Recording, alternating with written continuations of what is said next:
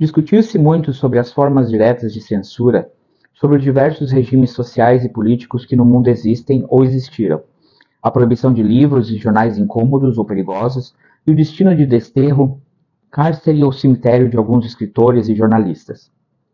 Mas a censura indireta atua de modo mais sutil.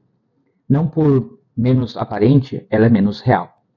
Fala-se pouco dela, e no entanto, na América Latina, é a que mais profundamente define o caráter opressor e excludente do sistema que a maioria dos países parece.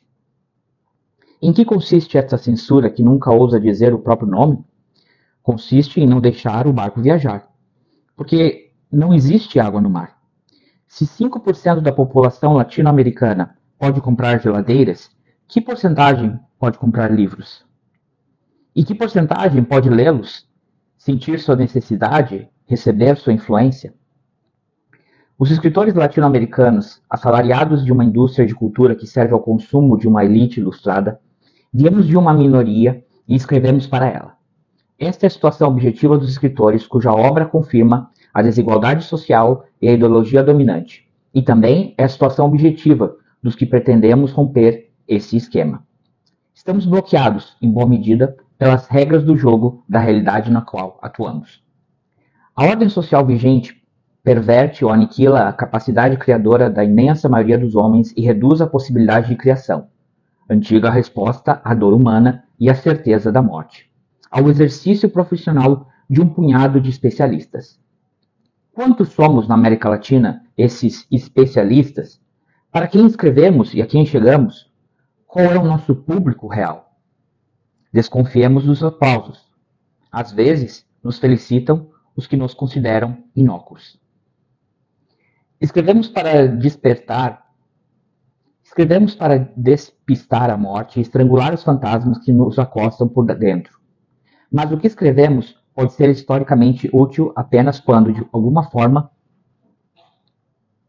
coincide com a necessidade coletiva de conquista da identidade. Isto, creio, é o que nós gostaríamos que, ao dizer sou assim e oferecer-se, o escritor pode-se ajudar muitos a tomarem consciência do que são. Como meio de revelação da identidade coletiva, a arte deveria ser considerada um artigo de primeira necessidade, e não um luxo. Mas na América Latina, o acesso aos produtos de arte e cultura está vedado à imensa maioria.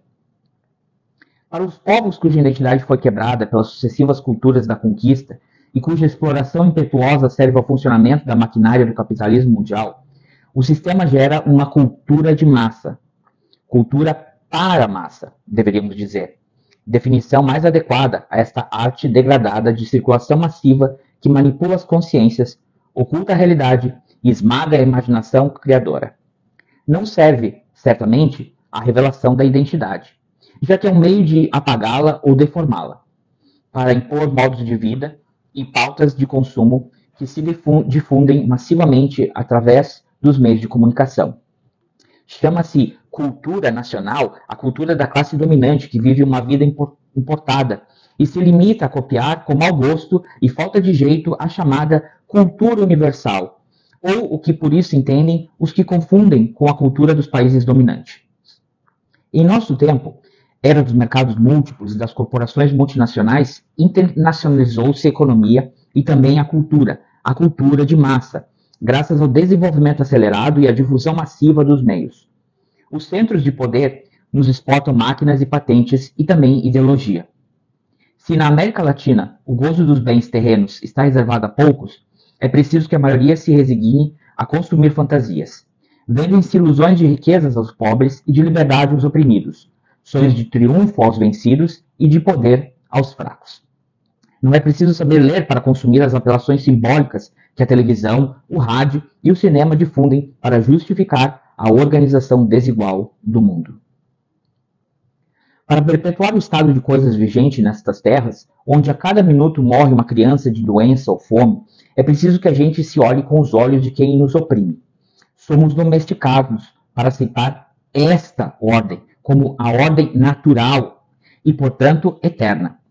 Identifica-se o sistema com a pátria, de maneira que o inimigo do regime acaba sendo um traidor ou um agente estrangeiro. Santifica-se a lei da selva, que é a lei do sistema, para os que os povos derrotados aceitem seu destino como uma fatalidade, falsificando o passado, escarnoteiam-se as verdades causadas do fracasso histórico da América Latina, cuja pobreza alimentou sempre a riqueza alheia. Na televisão ou no cinema, ganha o melhor, e o melhor é o mais forte.